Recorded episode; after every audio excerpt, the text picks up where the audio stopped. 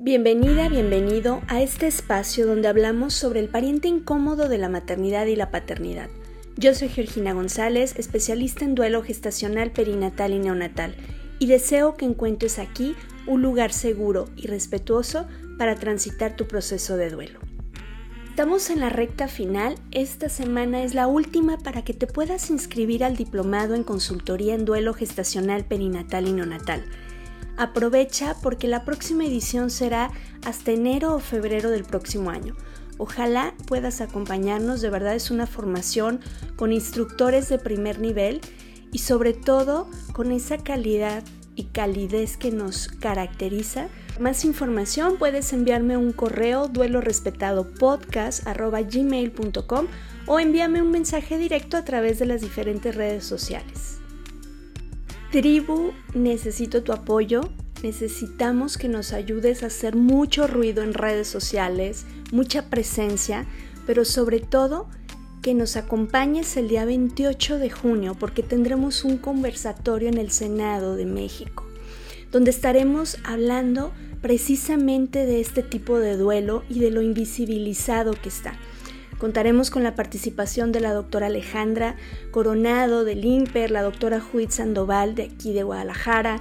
Eh, contaremos con Mónica Díaz de Miseca, por supuesto mi querido Marion y eh, tu servidora. Estaremos hablando eh, en, en esta instancia tan importante y necesitamos que se enteren que no solo somos un par de personas buscando que se visibilice y se legisle para poder buscar estos protocolos, esta atención digna este proceso de duelo. Necesitamos tu ayuda, compartiendo en redes sociales, haciendo viral, que todo mundo se entere que hay un conversatorio ese día y que es muy importante que se note quiénes están. Eh, va a ser en dos modalidades, presencial. Si puedes ir en Ciudad de México, te agradecería me lo hagas saber para tramitar tu ingreso y si no, va a ser también vía online eh, a través de los canales oficiales del Senado. Si vives fuera de México, tu, tu apoyo también es súper importante. Entonces, no nos dejen solas, necesitamos esa tribu que nos respalde en este momento decisivo para un proceso tan importante donde necesitamos todo el apoyo de la tribu. Para saber exactamente de qué les estoy hablando, te invito el día de mañana al conversatorio que tendré con mi querida Marion a las 8.30 de la noche en la cuenta de Duelo Respetado Podcast a través de Instagram y te vamos a contar todo el tema. ¿Qué está pasando? ¿Por qué tenemos un conversatorio en el Senado? ¿Y qué hashtag necesitamos que nos ayudes a usar? Eh, ¿Cómo está todo este tema de compartir en redes sociales? Todo ese soporte necesitamos para hacer mucho ruido en redes sociales y que se visibilice este grupo, esta tribu, que no es de uno, dos o tres papás, que somos miles quienes estamos pidiendo atención digna al duelo, protocolos, permisos eh, laborales por tema de, este tipo de duelos que, que nos son negados y un sinfín de cosas que ya te estaré contando mañana junto con Mario. Por lo pronto se para 28 de junio, 11.30 de la mañana, hora del centro de México. Nos vemos en el conversatorio para hablar de este pariente incómodo de la maternidad y la paternidad. Esto es Duelo y Respetar.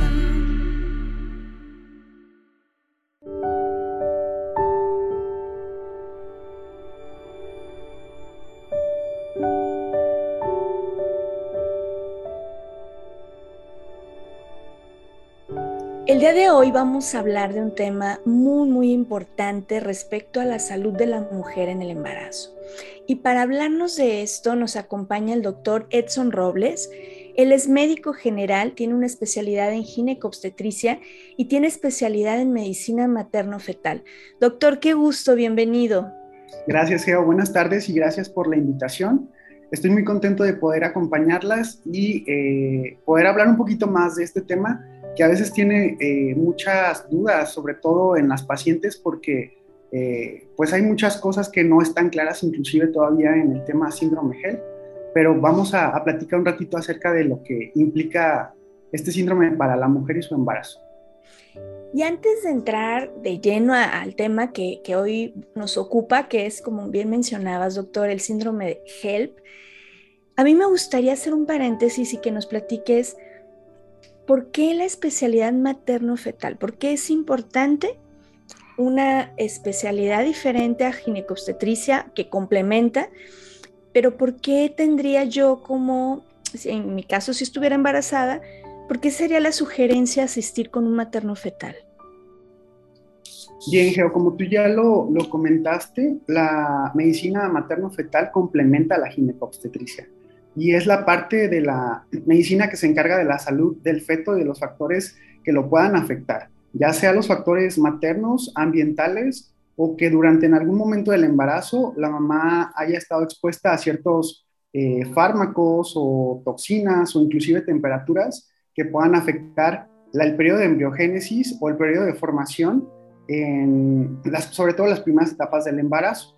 Entonces, eh, la medicina materno-fetal en los últimos años ha tratado de dignificar al feto como paciente y de tenerlo como, como un paciente más para poder diagnosticar las enfermedades que solamente existen en el feto y con base en eso inclusive se han propuesto tratamientos desde medicamentos hasta en las últimas etapas eh, cirugías intrauterinas, que si bien es cierto, vamos iniciando en esa, en esa área, han dado buenos resultados en algunos pacientes.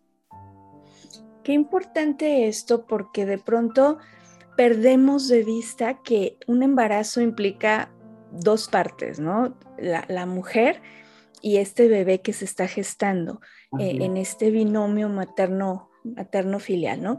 Y, entrando de lleno, doctora, al tema, platícanos primero qué es el síndrome HELP. Bueno, Geo, mira, el síndrome HELP, como eh, su nombre lo dice, pero más bien pues viene de, las siglas en inglés, eh, acerca de hemólisis, eh, enzimas hepáticas elevadas, que es una de las características que afecta a las pacientes con este síndrome y bajo conteo plaquetario. Eh, todo esto eh, engloba el, acrónimo HELP, que a veces eh, comentábamos hace ratito, no es correcto decirle síndrome de HELP, porque en realidad no hay ah, un apellido que, le, que, le, que se le atribuya a algún descubridor, algún investigador que lo haya descubierto, sino más bien es el acrónimo de lo que le sucede a la mujer embarazada eh, a nivel orgánico que desarrolla este síndrome. Entonces, como su nombre lo indica, hemólisis es la destrucción ah, acelerada de los eritrocitos o de las células rojas de la sangre, que es uno de los componentes más importantes. Eh, tienen daño hepático estas pacientes, es decir, empiezan a sufrir eh, una elevada conteo de las enzimas hepáticas, lo que se traduce, como ya comenté, en daño hepático y una disminución en el conteo plaquetario.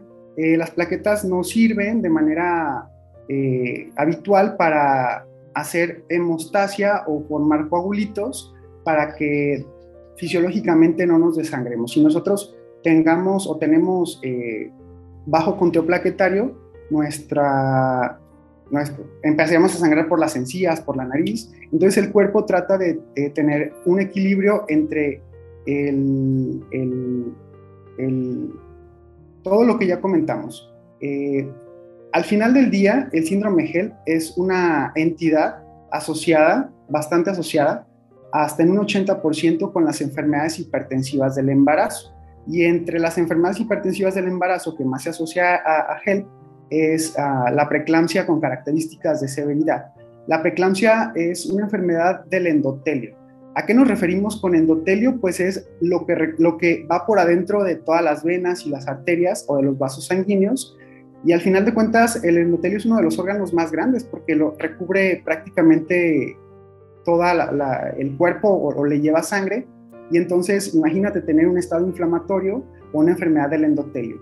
Eh, HELP es, un, es una entidad que es una enfermedad grave cuando se presenta en el embarazo y afecta sobre todo al sistema circulatorio y al hígado. Afecta principalmente, dice, sistema circulatorio hígado.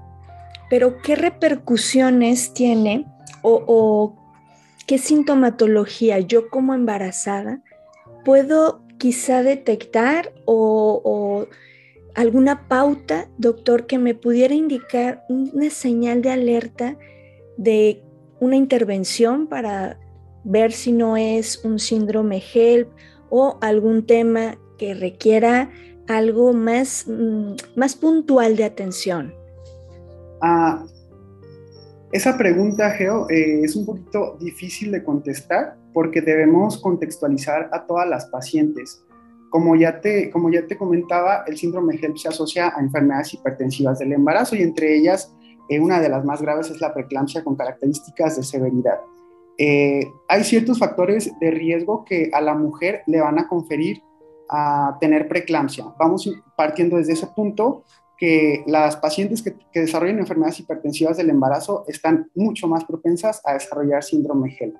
Eh, pacientes que desde antes de embarazarse eran hipertensas tienen mayor riesgo de desarrollar preeclampsia o pacientes que tienen enfermedad renal crónica, que también no es infrecuente eh, ver pacientes con este tipo de enfermedades que se embarazan, eh, pacientes que son diabéticas también tienen mayor riesgo de, enfermedad, de, desarrollar hipertensión en el embarazo.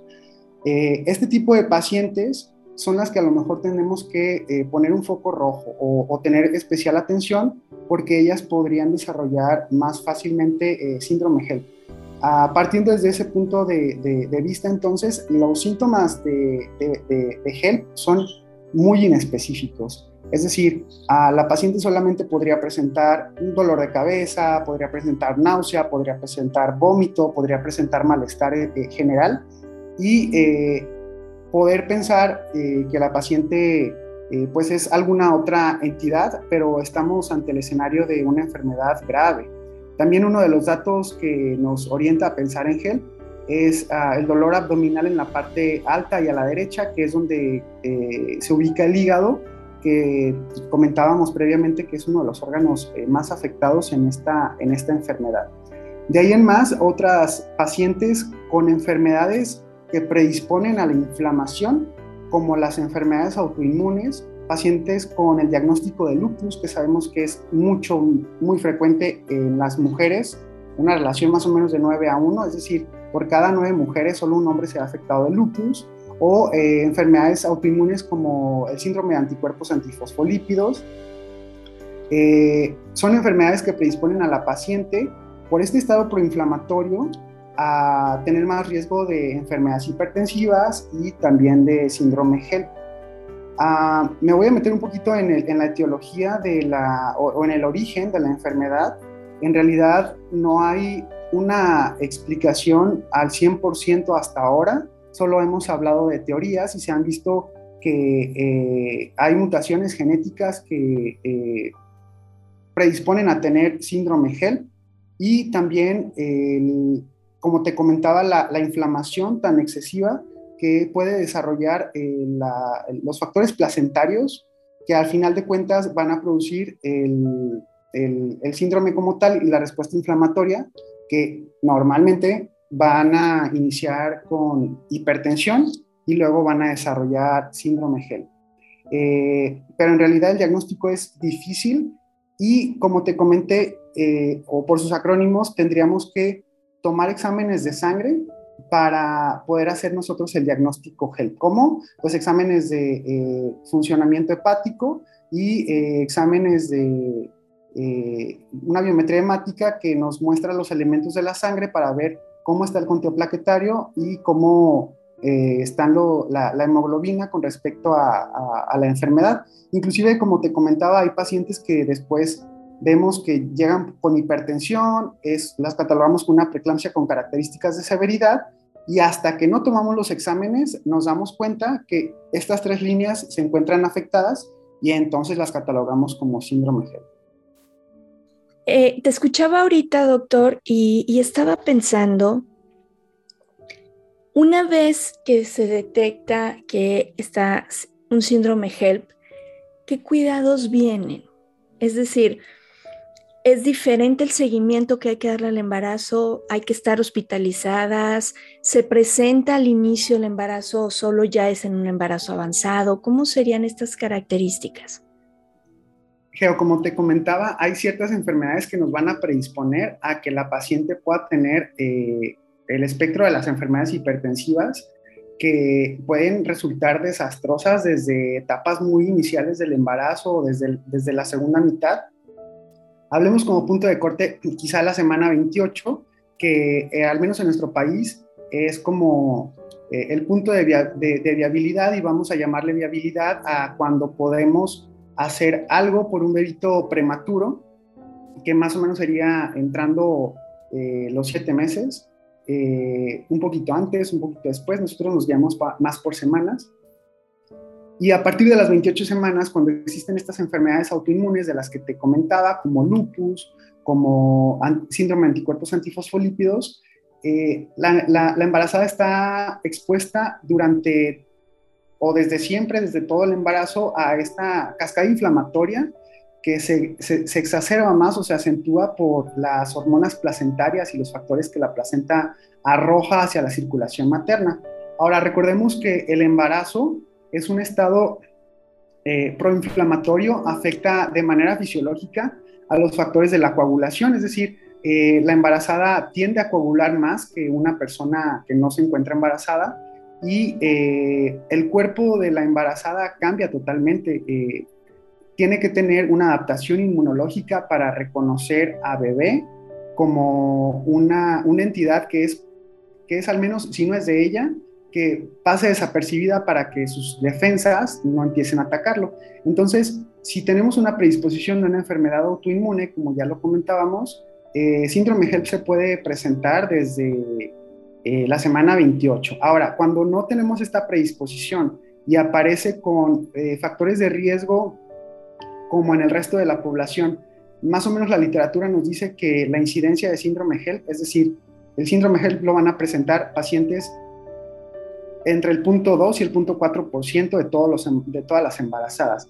Eh, normalmente es al término del embarazo, un poquito antes de la semana 36, de ahí en adelante o inclusive en el puerperio. Eh, una vez que termina el embarazo, eh, las pacientes pueden inclusive presentar síndrome HELP. Ahora, como te comentaba en un inicio, síndrome HELP es una, es una enfermedad que solamente se da en las embarazadas eh, y debe tratarse eh, de acuerdo a la severidad de, la misma o de acuerdo al daño de disfunción, tanto hepática como de la sangre, inclusive en una unidad de cuidados intensivos. La mayoría de las pacientes que se diagnostican con síndrome HELP eh, tiene que interrumpirse el embarazo y después de ahí pasar a una unidad de cuidados intensivos porque la mortalidad de la enfermedad es muy amplia, va desde el 24 hasta más o menos el 35% de las embarazadas pueden llegar a morir si no tienen un control adecuado de, de, la enfermedad.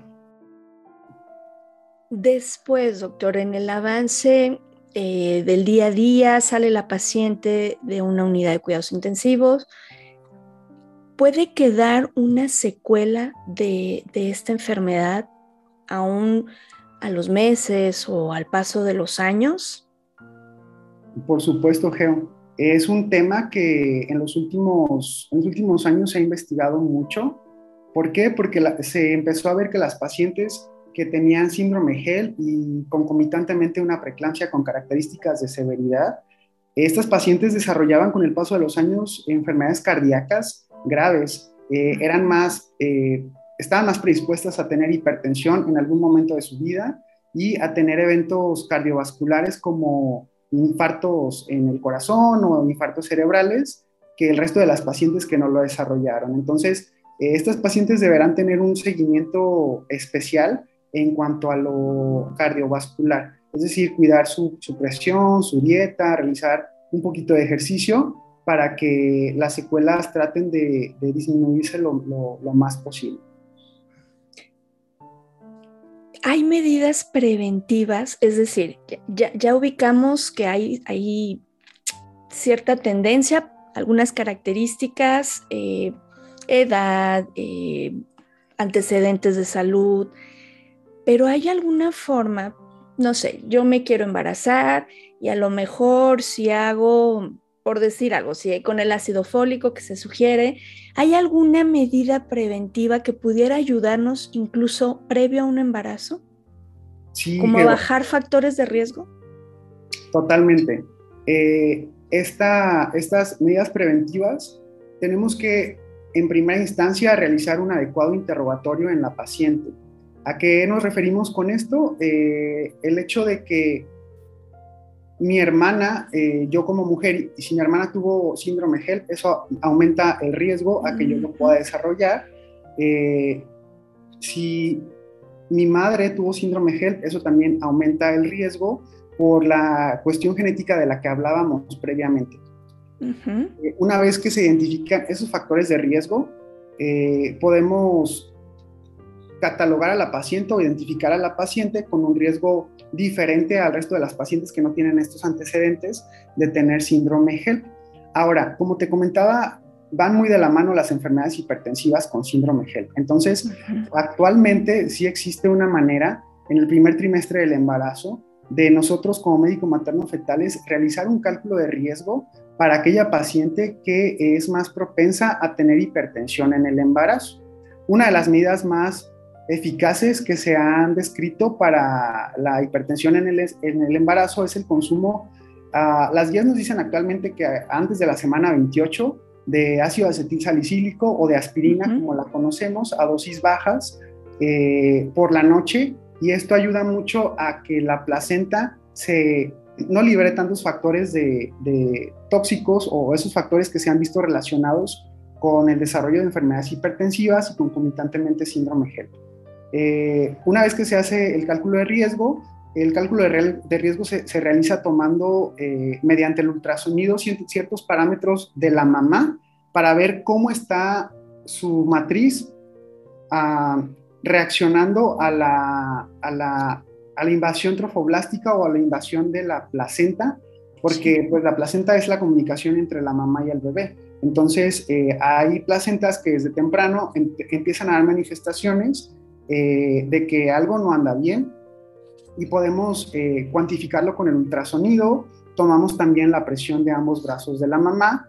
Eh, conjuntamos estos factores de riesgo de la historia clínica de la paciente, como ya te los comentaba, y hacemos un cálculo de riesgo para, para saber si la paciente tiene ah, un riesgo elevado de tener preeclampsia temprana. La única medida preventiva, como ya comentábamos, ha sido eh, eh, farmacológica, el, ácido acetil salicílico a la aspirina, a dosis de 100 a 150 miligramos al día, y pues cambios en el estilo de vida, ¿no? Eh, mejorar la alimentación, hacer un poquito de ejercicio. También se ha, hablado, se ha hablado acerca de que el calcio le ayuda a la paciente a disminuir el riesgo de hipertensión. Sin embargo, también se ha visto que el calcio resulta mucho más eficaz en las poblaciones en donde la ingesta de calcio no es tan alta en donde no lo aportan tanto de la dieta, sí vale la pena en esas pacientes suplementarlo con alguna vitamina ya prefabricada. Y en, esta, en este sentido, doctor, ahorita te escuchaba, estaríamos hablando de, de un embarazo en donde por X razón se presenta un síndrome HELP. ¿Esto ya es un factor determinante para no poder tener otro embarazo? No es un factor determinante. En realidad, desde hace mucho tiempo hay acuerdos en los que la mujer debe tener la autonomía de poder decidir eh, en qué momento y en qué condiciones poder llevar a cabo su embarazo.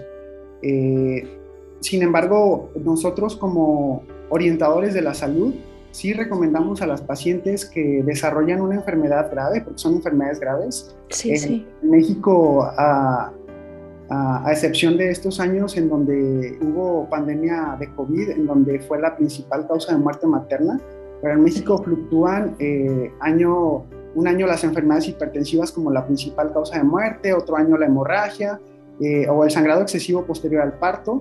Eh, entonces es un trastorno grave que afecta a, a, las embarazadas y es que hablar de una muerte materna es una tragedia. Más o menos en México se, se cuantifica que por cada muerte materna que hay, hay tres niños huérfanos. Entonces, eh, eso es una, es una desgracia para la sociedad y para las personas que, que lo viven en conjunto. Entonces, eh, sí se recomienda que las pacientes que desarrollan este tipo de enfermedades no se embaracen nuevamente o si se van a embarazar, acudan primero eh, a una revisión para poder llevar a cabo el embarazo en las mejores condiciones. Y qué importante eh, siempre ir de la mano del profesional de la salud, ¿verdad? Ahorita te escuchaba, por ejemplo, con las recomendaciones a nivel de, de fármacos, pero a ver, que es importantísimo que yo esté en una supervisión constante, que vayamos juntos viendo todos estos cambios que se puedan ir presentando para irlo manejando, porque no es lo mismo tener solo, eh, digo, como bien lo mencionaste, por pandemia, eh, el tema de estar acudiendo a tus, a tus visitas mensuales o quincenales, según te lo marque tu especialista, disminuyó, ¿no? O sea, prácticamente iban una o dos veces por tema de pandemia y esto tuvo un impacto en, partos prematuros, muerte materna y bueno, otra serie de cosas que a lo mejor pueden ser prevenibles llevando una vigilancia médica. Y me encanta la parte donde haces esta fusión de entre especialistas. Yo, yo abogo mucho porque se hagan los equipos multidisciplinarios, porque porque el ser humano es, es integral, ¿no? No no es cuerpo, no es alma, no es espíritu, sino todo el conjunto. Y el materno fetal, como lo hemos visto incluso en ocasiones anteriores, da ese, ese plus a este acompañamiento donde no solo vemos a la persona embarazada, sino también vemos a este bebecito. Y entonces en conjunto, cómo es este embarazo con esta diada que se está presentando.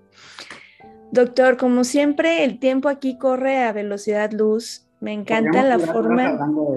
Sí, claro. Y es que además, no sé si va en aumento o es que ahora se diagnostique porque quizá antes solo se catalogaba de una forma o simplemente ah, falleció y ya no supimos qué pasó, ¿no? Pero yo sí lo he visto en consulta, ¿no? He visto esta situación, cómo va en aumento, cómo incluso el diagnóstico llega tarde. Eh, y entre todo esto, bueno, toda la pasión entre que mamá está entre la vida y la muerte tal cual. Pero, ¿qué, les compartirías, doctor, con tu experiencia, tanto como ginecobstetra como materno-fetal? ¿Qué les compartirías a estas mamás que nos están escuchando, que quizá algunas ya vivieron esta experiencia o que les gustaría embarazarse y quieren ver como qué cuidados puedo tener. Tú, tú en tu experiencia, ¿qué les compartirías a, esta, a, este, a nuestro auditorio? ¿Qué les, qué les dirías respecto a síndrome HELP en, en esta sugerencia profesional? Ah, como ya platicábamos previamente, Geo, el, el, embarazo debe ser, creo yo, o, siempre lo he pensado, una experiencia mm, agradable para la mujer en el sentido de que, pues bueno, hay achaques que vienen con el embarazo, hay cambios físicos, de repente, pues obviamente llega la pancita en algún momento, el cuerpo cambia, pero es una experiencia, el embarazo, que solamente la mujer puede vivir y solamente la mujer tiene derecho a saber cómo la quiere, cómo la quiere vivir y la manera en la que la quiere llevar a cabo.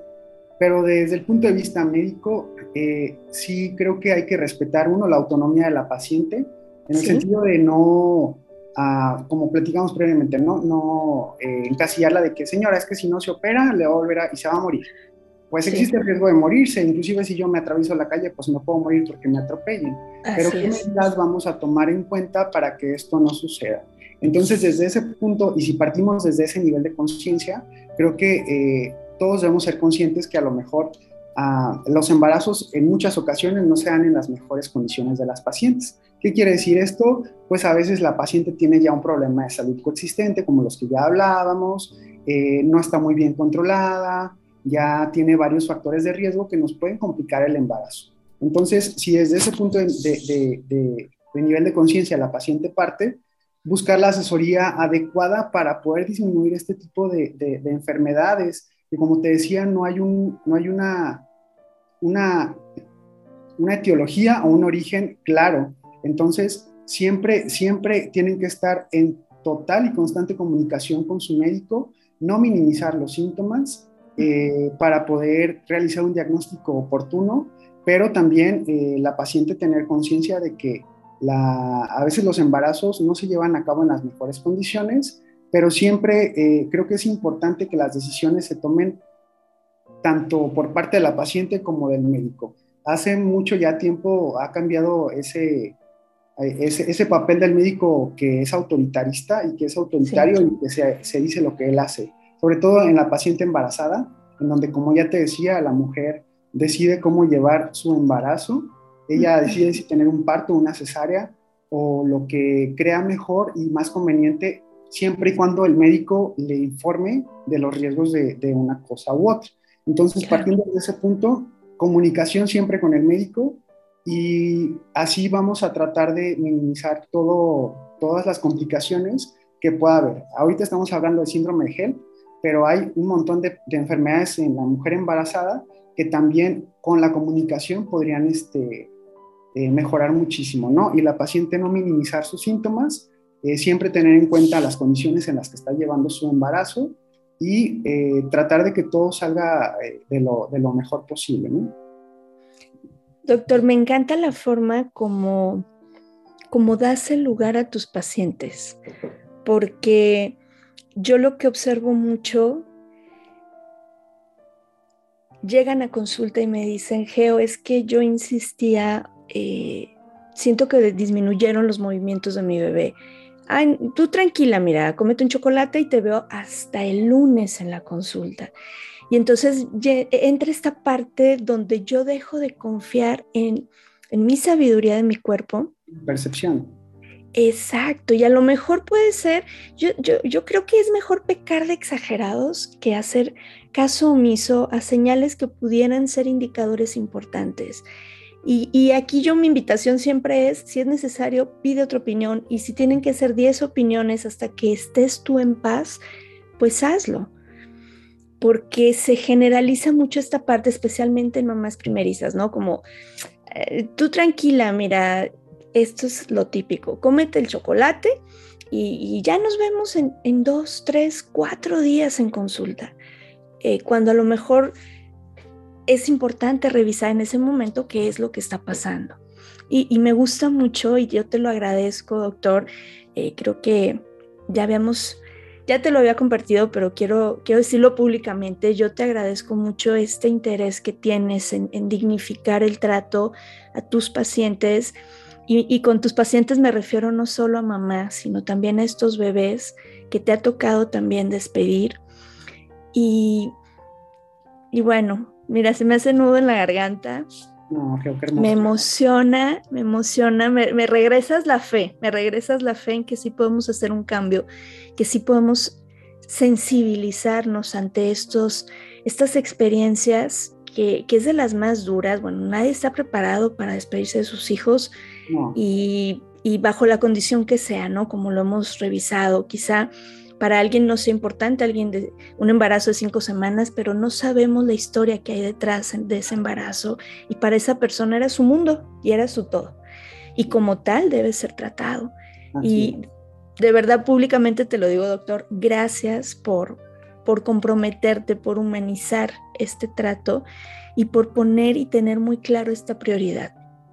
No, Geo, no hay nada que agradecer. La verdad es que eh, yo he tenido varias experiencias y también te digo públicamente, el médico no lo sabe todo. Eh, siempre hay que escuchar a la paciente, siempre hay que escuchar lo que ella quiere y lo que ella está sintiendo.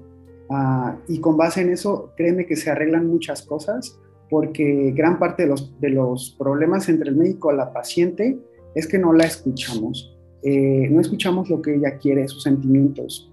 Eh, y al final del día, como te decía, la paciente es la que decide cómo llevar a cabo su embarazo. Tú solo le, pones las cartas sobre la mesa acerca de las consecuencias o beneficios que pueden tener sus decisiones, pero como bien decías, eh, al final del día solo estamos para acompañar y para tratar de eh, resolver el embarazo de la mejor manera. Y cómo nos encantaría que todos los embarazos terminaran en casa eh, como en las películas o en la, en, la, en, la, en la vida de las telenovelas, pero desgraciadamente no siempre es así. Y tenemos que eh, tomar la información cuando veamos este tipo de factores de riesgo, porque eso le ayuda mucho también a la mamá y al entorno familiar para prepararse a lo que viene, porque no es fácil, no es fácil es. Eh, tener a una mamá, una mamá hospitalizada, una muerte materna ni seguida, y tampoco tener un bebé enfermo. Así es, así es, es mirar todo el entorno y todo lo que implica. Doctor Edson, muchísimas gracias por acompañarnos, gracias por la información que nos compartes, de verdad un, honor. Por aquí estaremos dejando en la descripción del episodio eh, tus datos de contacto que, nos compartes. Y bueno, si, si tú que nos escuchas has pasado por síndrome HELP, te mandamos un abrazo muy grande y deseamos, nos encantaría que, que no hubiera más casos. Sin embargo, como lo hemos mencionado en otras ocasiones, pues la realidad es que son circunstancias ajenas a y propias de la, de la misma vida y del caminar en la vida. Te mando un abrazo muy grande, doctor Edson. Mil gracias por acompañarnos, gracias por compartir tu experiencia, pero sobre todo tu corazón con, con esta parte tan humana a la, que, a la que le pones todo tu corazón en tu parte profesional. Gracias a ti, Geo, y gracias a todas las pacientes que nos permiten acompañarlas, estar con ellas y que nos brindan la confianza para, tanto a ti como consultora, como a mí como médico, para eh, todas las situaciones que se puedan presentar. Así es, gracias. Con mucho respeto entramos a estos espacios sagrados que es la intimidad de esta vivencia, de esta experiencia que para, para nada es fácil y para nadie es fácil. Te mando un abrazo muy grande. Yo soy Georgina González, especialista en duelo gestacional, perinatal y neonatal, y deseo que todas y todos podamos tener un duelo respetado. Hasta la próxima.